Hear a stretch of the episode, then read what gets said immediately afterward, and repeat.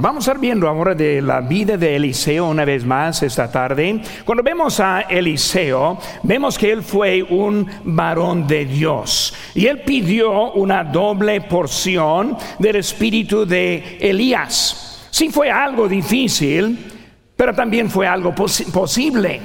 Y nosotros cuando vivimos la vida debemos pedir al Señor algo especial en la vida.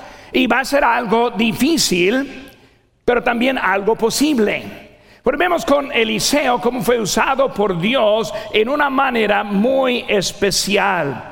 Y cuando pensamos en esa frase, a este doble porción, pues vemos en la Biblia muchas veces ejemplos de la doble porción. Vemos la vida de Ana, la mamá de Samuel. Ella recibió una doble porción de su marido, el Cana, en el libro de 1 Samuel.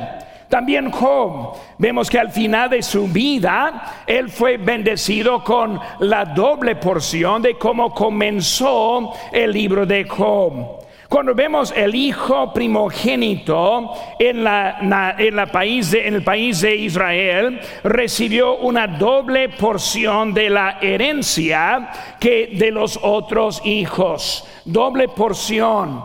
Y vemos que el Hijo primogénito, como está simbolizando ese nuestro Señor Jesucristo. Pero también con las bendiciones, también vemos que hay responsabilidades. Cuando vemos a Ana, recibió doble porción de los beneficios de Alcana, pero también sufrió la vida sin hijos. Vemos que su vida ahora este, fue diferente en ese aspecto y hace que cuando Dios le dio al Hijo, se, se lo devolvió al mismo Señor. Job. Él recibió doble lo que tenía, pero él sufrió pérdida de lo que antes tenía. Su salud también afectada hace que fue acusado por sus amigos en ese tiempo. El hijo primogénito que recibió doble también tuvo responsabilidades más grandes en cuidar y organizar la herencia de sus padres. Jesucristo, como Él ahora siendo el Hijo primogénito, sufrió la cruz y todo para nuestras vidas y para recibir a otros hijos. Vemos ahora que Eliseo recibió la doble porción pero también con esa porción tuvo más responsabilidad en su vida. Porque cuando vemos esa tarde preparándose por un día de bendiciones, Eliseo y con su ministerio vemos que fue un varón de poder y de autoridad un varón que hizo la voluntad de Dios en su vida, un varón como Elías, él también tuvo su fin en una forma milagrosa. Cuando vemos la vida de Elías, recordamos que él fue sin morirse, fue en un tobrellino este al cielo.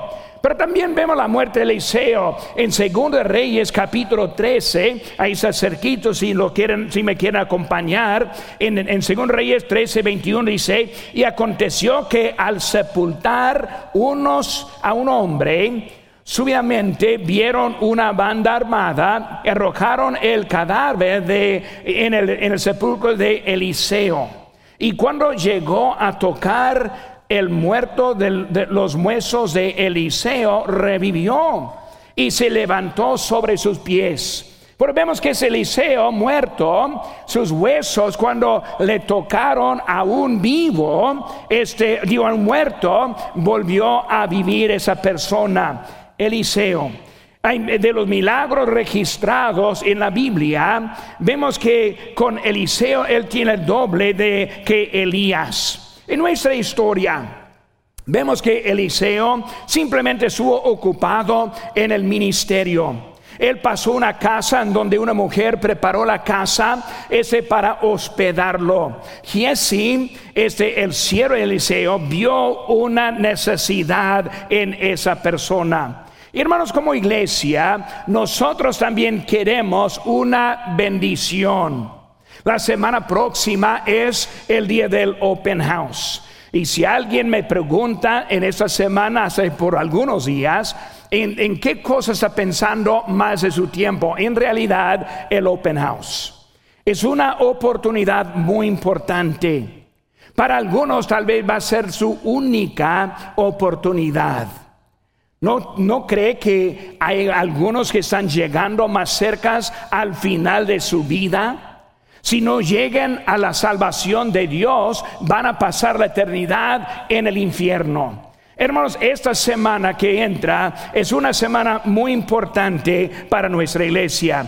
Queremos recibir una bendición. Queremos tener buena asistencia. Queremos tener algunos salvos. Queremos tener buen compañerismo. Queremos tener diversión entre nosotros. Pero ¿cómo podemos estar preparados para ese día? Quiero enfocar ahora en lo que estamos viendo, en cómo estar preparado para recibir bendiciones de Dios. Ahora en sus manos debe tener notas. Les animo, les animo que las abren, que tenga su pluma, que apunten los espacios, porque es una forma para retener mejor lo que estamos aprendiendo en esta mañana. Número uno, hermano, vemos que la disposición para servir. Cuando hablamos de esta persona, de esta mujer, vemos una disposición para servir. Vemos versículo 8.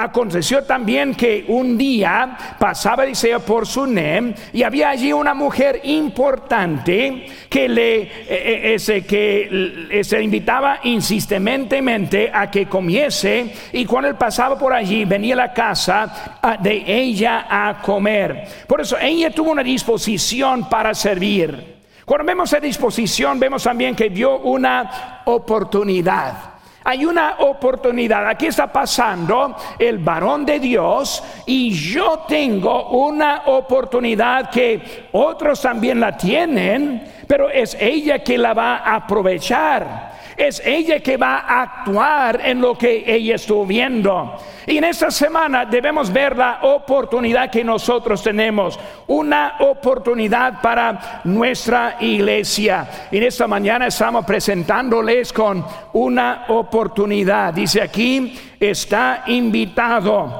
y está hablando acerca del open house que está en la semana que entra. Es una oportunidad. Hay algunos que van a aprovechar esta oportunidad, van a pasar allí y van a recoger su vaso en esta mañana. Y hay otros que van a dejar pasar su oportunidad. Sus vecinos no están muy preocupados por ellos. Sus amigos no están pensando mucho en ellos. Sus familiares piensan que pues ya saben y lo que va a pasar es que vamos a dejar pasar una oportunidad para nosotros en esta semana. Aquí en nuestra iglesia Básicamente tenemos tres días especiales en que estamos promoviendo, tratando de traer gente. Uno es ahora Open House, el otro es la Navidad y el programa, y número tres la Semana Santa con el Domingo de la Resurrección. Y son oportunidades presentadas a nosotros para alcanzar a alguien con el Evangelio. Es nuestra oportunidad. Ella como vio la necesidad, ella ahora estuvo respondiendo eso. La responsabilidad que nos damos para los incrédulos, dice la Biblia, id por todo el mundo y predicad el Evangelio a toda criatura. Hermanos, el alcance que nosotros salimos tocando puertas es una oportunidad. El alcance para invitar a otros es una oportunidad. Hermanos, la responsabilidad de enseñar la doctrina sana este mundo está lleno con doctrina pervertida, este, la, perversa de la doctrina que hay. Vemos que muchos andan en confusión. Y vemos que Pablo estuvo hablando acerca de eso en 1 Timoteo 1.3. Fui a Macedonia para que mandases a algunos que nos enseñen diferente doctrina. Hermano, aquí en nuestra iglesia estamos, tenemos mucho cuidado con nuestra doctrina. Queremos mantener la línea bien derechita. No vamos a mezclar otras ideas en nuestra iglesia. No vamos a mezclar otras doctrinas y otras iglesias aquí. De vez en cuando se ofende a alguien porque piensa que debemos aceptar otra doctrina en nuestra iglesia. Hermanos, no la podemos aceptar. No lo vamos a aceptar. Es algo en que estamos bien definidos porque la Biblia está muy clara acerca de la doctrina sana para nosotros. La responsabilidad, cumplir con las ordenanzas. El bautismo, esta mañana vamos a bautizar. Casi todos los domingos bautizamos.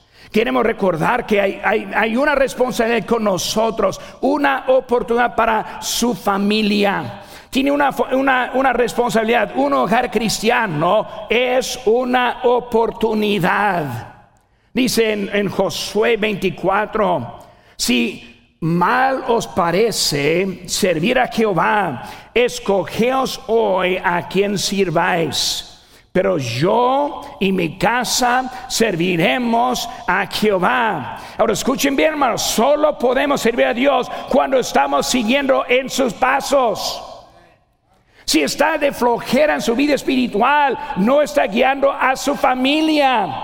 Es una oportunidad y única en su vida. Pues debemos tomar en serio lo que Dios está haciendo en nuestras vidas. Hermanos, una oportunidad para usted mismo. Tenemos una sola vida, una sola oportunidad. Lo que hace en esta semana es la única oportunidad que va a tener. Si deja al lado oportunidades, jamás las, vas las va a tener de, de nuevo. Porque esta semana es una sola semana. Hoy es un solo domingo. Los que han decidido abandonar la casa de Dios, abandonar ese, la creencia, abandonar seguir a Él, está abandonando su única oportunidad. No hay otra. Vemos que Él está hablando aquí de una oportunidad que hay, una oportunidad de escuchar la palabra de Dios. Hermanos, al final del culto les presento con una oportunidad y les animo a aprovechar en la oportunidad presentada para ustedes esta mañana. ¿Por qué? Porque hoy es el único domingo, 16 de octubre del año 2022. Es el único día que voy a predicar este mensaje. Para mí casi ando poco desanimado a veces, poniendo tanto tiempo preparando un mensaje para más una sola pedrada. Nada más. Y cuando invite a alguien y no lo veo, pienso pues, para nada preparé ese mensaje. Porque ni esa persona está para escucharlo. Hermanos, no hay repeticiones. Ese espíritu que está aquí en ese momento no se repite. Tenemos una oportunidad, cada día es una oportunidad para nosotros. Pero hermano, no solo dio una oportunidad, sino también su vida fue este, ordenada. Vemos en versículo 8 y 9, dice 9, y ella dijo a su marido aquí, ahora yo entiendo que este hombre eh, este es que siempre pasa por nosotros, es varón santo de Dios, ordenada. Su vida ordenada. Le invitaba insistentemente. Una mujer de importancia vio una oportunidad y le invitaba, pero le invitaba en una forma constante. Aquí viene, aquí tenemos la comida, pásate, come conmigo. Allá hicimos una casa, venga un cuarto para ti, venga, eh, puede pasar la noche.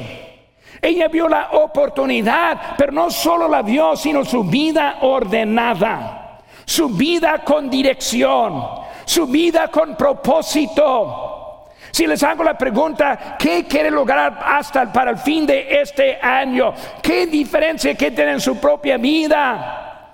Muchos dirán, pues yo no sé, pastor. ¿Qué va a ser el año próximo que es diferente que este año? No sé, pastor. Ella tenía una vida con planes para hacer algo diferente en su vida. Pide algo difícil. No deje la vida que pase día tras día, mes tras mes, año tras año igual. Pide algo difícil.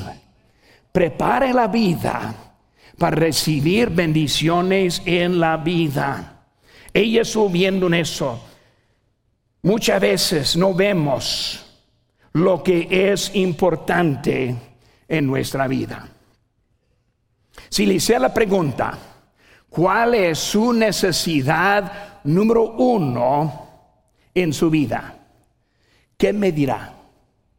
En su opinión, ¿cuál es su necesidad más grande de la vida? Santiago 4:13 dice, vamos ahora, los que decís hoy y mañana iremos a tal ciudad y estaremos allá un año y traficaremos y ganaremos. Es la vida de muchos. Pues yo sé que voy a ser mañana, yo tengo esa semana planeada, yo sé cómo va mi vida ahí lo voy a estar haciendo, pero no vemos lo que es más importante, porque el versículo siguiente dice, cuando no sabes lo que será mañana. Porque ¿qué es vuestra vida? Ciertamente es neblina que se aparece por un poco de tiempo y luego se desvanece. ¿Quién está planeando morir en esta semana? Levanta la mano. ¿Ninguno? Ah, yo voy a bajar mi mano también. No sé si no planes. Pero sí sabemos que un día vamos a morir. Un domingo va a ser el último. Y puede pensar, todavía no tengo unos 90 años. Todavía no tengo los 100 años. Yo tengo mucho, mucho tiempo, tengo. Pero hermanos, estamos viendo que cada semana gente joven está en su último domingo que no tienen otra oportunidad. Hay que estar preparado para recibir una vida. La obediencia que vemos este de esta persona. Número dos, hermanos. Vemos ahora también una demostración del sacrificio. Una demostración del sacrificio. Cuando vemos a ella, tuvo la disposición a servir, pero no solo servir, sino también sacrificar. Ahí en versículo 10 nos dice, y te ruego que hagamos un pequeño aposento de paredes y pongamos ahí cama, mesa, silla, candelero, para que cuando Él viniere a nosotros se quede en Él. Un sacrificio, un cuarto que para ellos no servía para nada, una cama en donde nunca iban a dormir una mesa en que nunca iban a comer. Ese candelero, un candelero en realidad tirado para ellos porque nunca les va a dar a luz. Todo preparado y vemos en eso sacrificio para tener una bendición. Ahora, para adelantarnos un poco en el mensaje, ¿cuál fue la bendición para esa mujer? Ahora, un hijo. Al final, al final recibió un hijo. Pero vemos para tener ese hijo, ella quiso servir y también quiso, ella quería sacrificar. ¿Saben qué, hermanos? El sacrificio sí cuesta. Ellos en Ciso A construyeron una habitación. Fue ese sacrificio. Nuestro sacrificio cuesta. Dice Lucas 14, 21, y el que nos lleva a su cruz y viene en pos de mí, no puede ser mi discípulo. No es que no quiere, sino que no puede. Si, no está llevando su cruz, si no está viviendo la vida en sacrificio, no es un discípulo.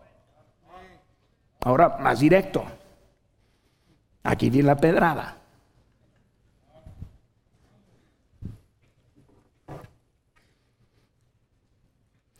si no hace nada en esta semana, no puede ser discípulo de Cristo. Pues, pastor, no me juzgue. No, yo no estoy juzgando. Yo estoy leyendo y aplicando lo que leo.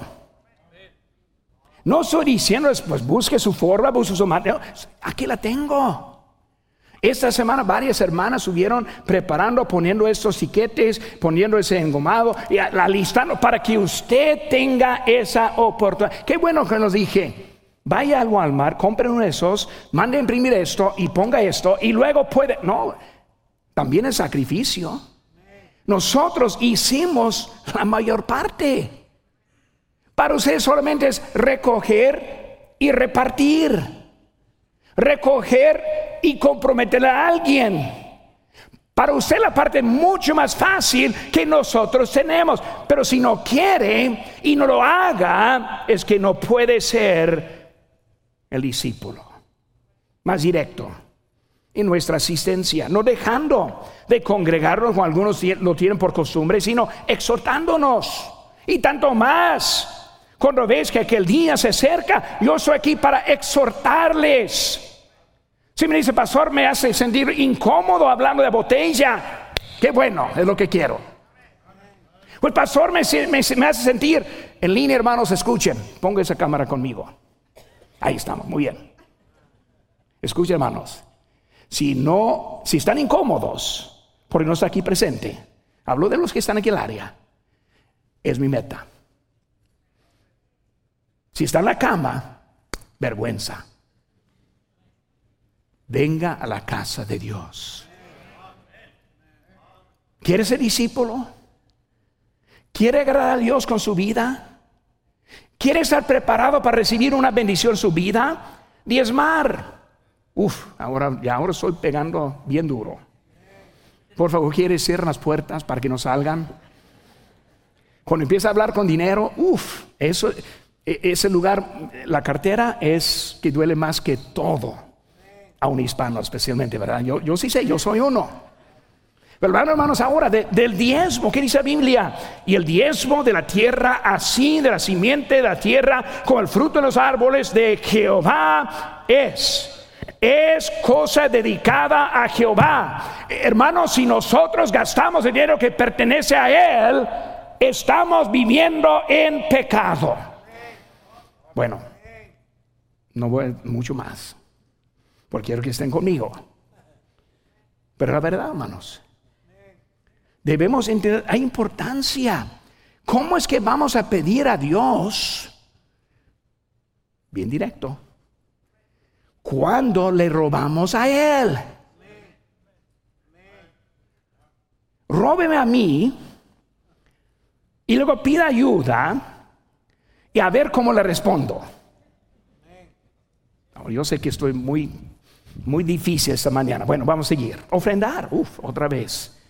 En cuanto a la ofrenda para los santos, haced vosotros también en la manera que ordené a la iglesia gracia.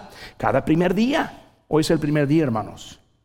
Cada uno de vosotros está aquí presente, hermanos. Ponga parte a algo según haya prosperado. ¿Recibió algo en esta semana? ¿Un salario? ¿Algo de bendición? Yo sí. Está hablando a nosotros de nuestra vida. Hermanos, el problema con la vida cristiana de hoy en día es que queremos una vida floja y desordenada. Queremos una vida como los vecinos de esta mujer. Ellos no tuvieron su aposento. Ellos no tuvieron la comida esperando. Ellos no estuvieron esperando algo. Vemos que fue ella quien fue ordenada en su vida, obediente, sirviendo, sirviendo y eh, vivieron sacrificio en su vida. Es algo para hermanos, ellos eh, lo hicieron con su propósito ese sacrificio. Si queremos bendiciones, si van a costar. Vemos aquí en Malaquías, trae todos los diezmos al alfolí y haya alimento en mi casa. Y probadme, ahora en esto dice Jehová de los ejércitos, si no os abriré las ventanas de los cielos y derraramé sobre vosotros bendición hasta que se abunde. Está hablando a los que respondieron y trajeron que iban a recibir una bendición de Dios. ¿Quiere una bendición? ¿Quiere que Dios esté atento? ¿Quiere que Dios esta bendición la vida? ¿Quiere que haya algunos que van a ser salvos próximo domingo? Un temor que yo tengo en cada semana como esta, y yo, vivo con ese temor y voy a vivir hasta el próximo lunes, de mañana en ocho días, es que llegamos aquí y pocos vienen y ninguno se salvo. Es un temor que tengo. Hermanos, les animo que me ayuden a quitar ese temor. Solo no puedo. Necesito su ayuda. Necesito que algunos tomen en serio lo que estamos viendo para la semana próxima. Vemos, hermanos, en número tres, hermanos. Al ah, número, inciso B, primero. Construir una habitación también para comodidad, para la comodidad del hombre de Dios. La comodidad para del hombre de Dios. Nada para ellos. Un aposento, habitación, una cama, una mesa, silla, candelero. Pastor, yo quiero ser una bendición pero hermanos, si tenemos esa disposición, debemos entender que si cuesta para tener algo del Señor. Número tres, hermanos, número tres. Vemos ahora, desde un corazón puro fue solicita. Versículo 13. Dijo él entonces a Jesí, dile aquí tú has estado solicita por nosotros con todo este esmero ¿Qué quieres que haga por ti? Vemos, hermanos, en Ciso A. Ella no presumió recompensa. No presumió recompensa. Queremos una bendición, pero es de Dios. ¿Por qué? Porque Dios ya me ha bendecido. Dios ya me ha dado una vida. Dios ya me ha bendecido en mi vida económica. Dios me ha bendecido ya con mi salud. Dios me ha bendecido ya sobre todo con la salvación. Señor, si tú no me, no me des nada, estaré contento contigo. Ella no presumió bendición, no estoy haciéndolo para simplemente recibir algo en eso. Ella no esperó esa bendición. ¿Cuántas veces nuestra obediencia está conectada a nuestros deseos? Conozco a un pastor que le animé el año pasado a tocar puertas y ganar almas. Después de un tiempecito, ya paró, ya, ya paró de tocar puertas y ganar almas. Y él me dijo, ya lo dejé porque no funciona aquí. Yo le dije, yo no gano almas, no toco puertas para si sirva o no. Lo hago porque es para ser obediente a Dios.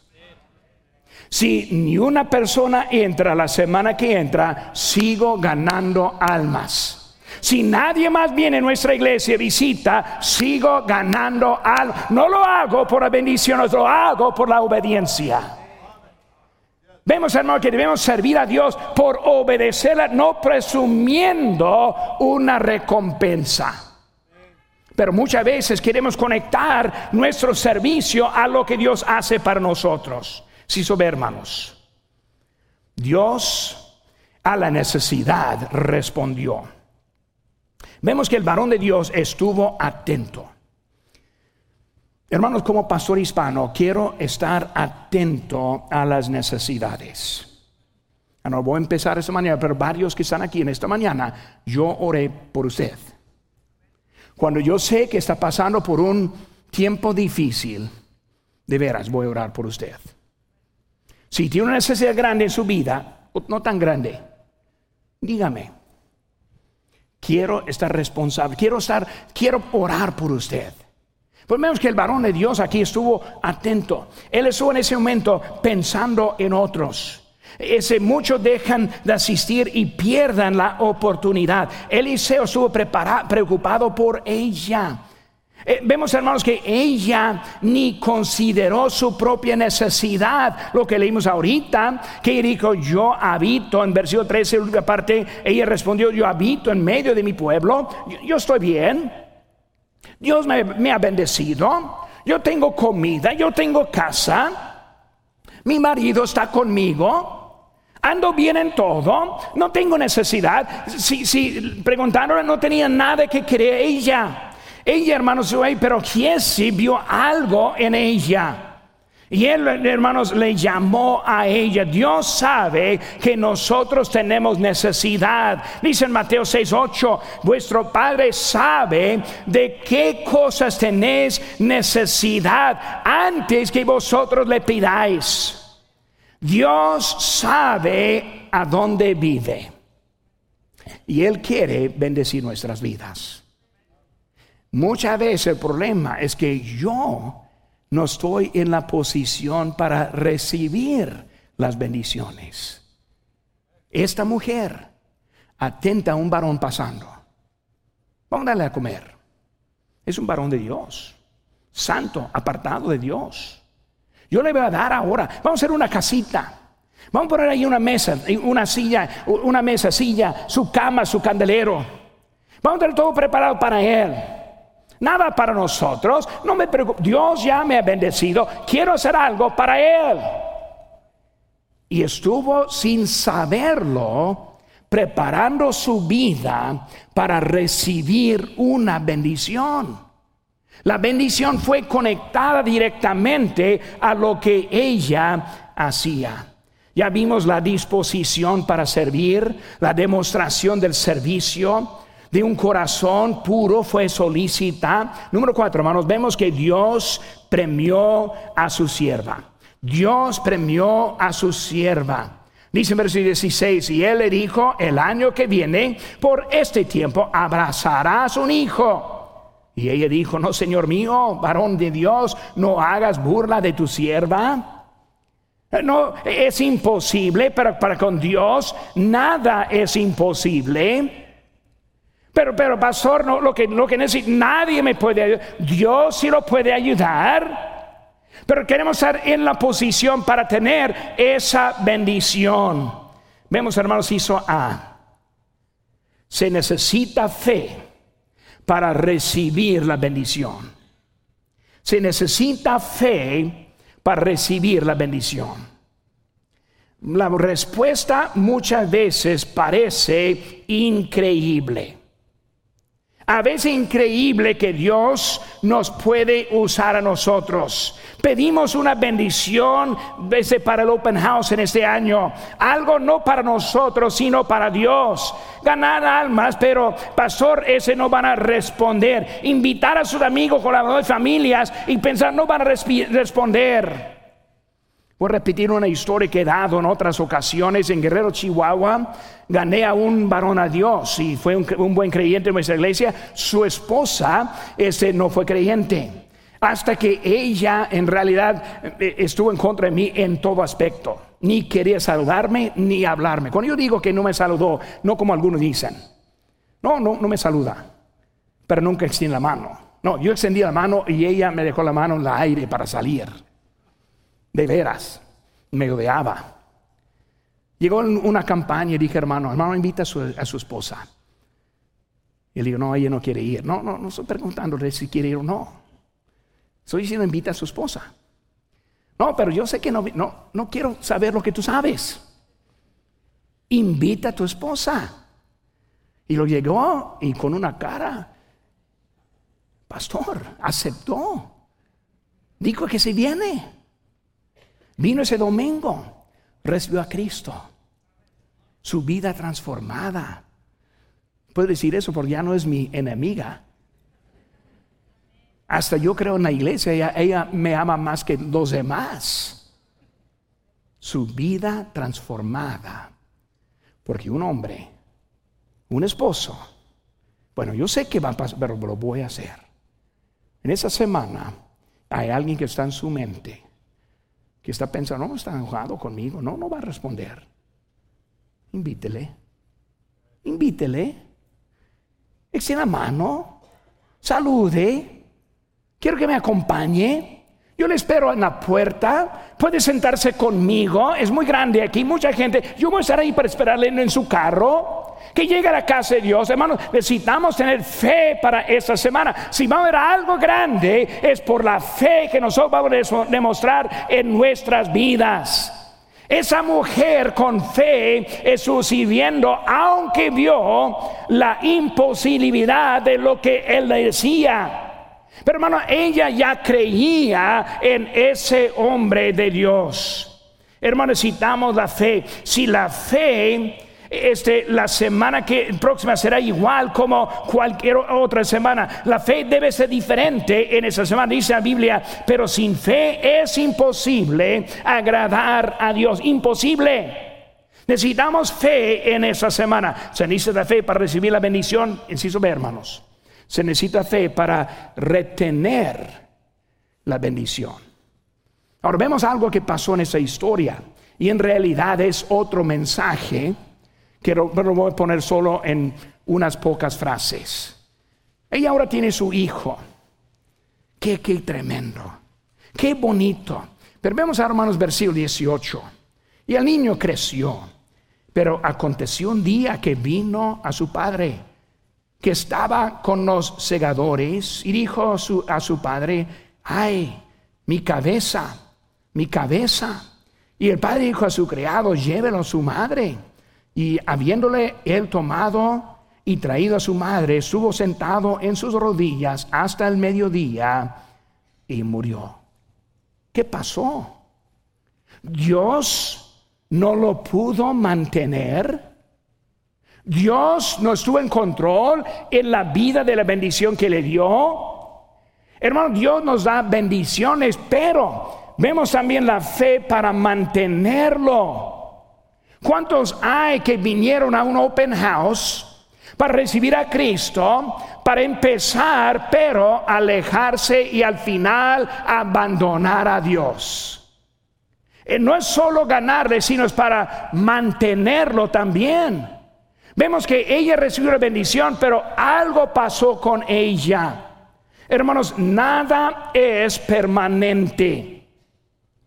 Nada es permanente. Lázaro que fue resucitado, después murió. Los cojos, los eh, ese con problema de vida, fueron sanados para también volver a morir. Dios nos da lo que nosotros necesitamos para vivir la vida para la gloria de Dios. Pero hermano, necesitamos la fe. La fe. ¿Saben que no hay ninguno de nosotros que puede decir, pastor, yo nunca voy a fallar. No debe decir eso. Yo necesito mi fe cada mañana. Necesito mi tiempo con Dios cada día. Necesito orar cada momento. Porque nada es permanente. Pero Dios sí está en control. Y tal vez alguien en su mente pensando que alguien que un tiempo a que asistía y que ya no. Si es su amigo, ¿por qué no le hablan esa semana? ¿Sabe que el pastor está preocupado por usted? Dígame quién es, yo oro por esa persona. El pastor Colin está orando por usted. ¿Para qué? Para volverlos. Ese hijo murió. Ya fue la bendición y murió. Más adelante vemos que volvió a tener vida. Hermano, Dios nos quiere usar para su gloria con la vida que nos ha prestado. Pero si no estamos invirtiendo en la vida, no vamos a recibir lo que Dios tiene para nosotros. Si no están preparando la vida, la bendición no va a llegar. Esa mujer nunca hubiera tenido un hijo, menos que su esperando varón de Dios. De eso vino. Y Dios tiene mucho para nosotros y para nuestra vida. Tal vez alguien aquí que no conoce a Cristo y acaso entró y no está seguro que si se muriera ahora mismo, que iría al cielo. Dios quiere que tenga la certeza de la vida eterna. Esta mañana es su oportunidad.